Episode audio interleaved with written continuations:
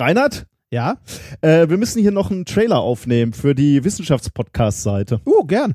Also, wo, wo wir so ein bisschen äh, methodisch inkorrekt vorstellen. 60 Se- Sekunden soll das dauern? Ja, aber das muss, ähm, also wenn, wir- wenn wir das vorstellen, ne, so als, äh, als Vorzeigeprojekt muss ja schon irgendwie so, sagen wir mal so, wir lassen die negativen Seiten einfach Ja, mal weg natürlich. und machen nur, Volldampf, Volldampf. Wir müssen zeigen, was wir für eine tolle Gala sind. Wir müssen brennen. also äh, so für das- übertrieben, dass es einen schon anekelt. Ja, Werbung das, halt. Ne? Ah, es muss Werbung ja, sein. M- ja. Können, wir, können wir das überhaupt? Werden wir bezahlt dafür? Nein. Okay, ja, das sind wir gewohnt. Okay, sollen wir mal einfach ausprobieren? ja, gerne. Drei, zwei, eins. Hallo, äh, ich bin Nikolas.